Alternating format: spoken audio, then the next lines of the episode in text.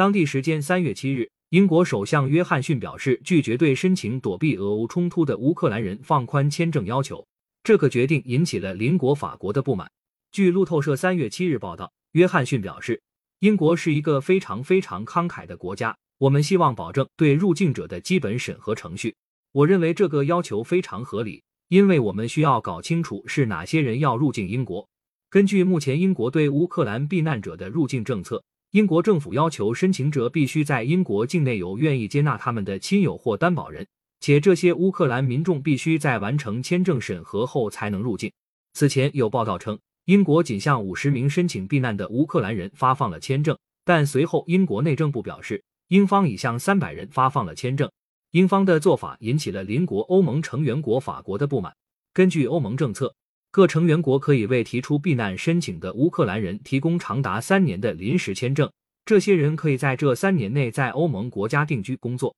并享有社会福利。路透社日前刊文指出，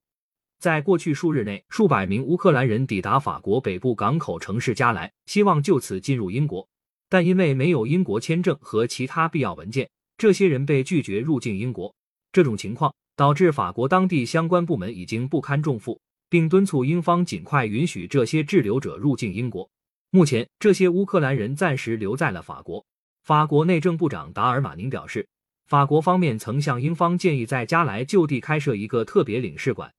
但英方坚持让这些乌克兰人前往法国巴黎或是比利时布鲁塞尔申请英国签证。达尔马宁表示，现在是特殊情况，我们必须停止这种官僚形式主义。我希望帕特尔可以尽快解决这个问题。帕特尔对此回应称，法方的说法是错误的。英国没有拒绝向那些申请避难的乌克兰人提供帮助，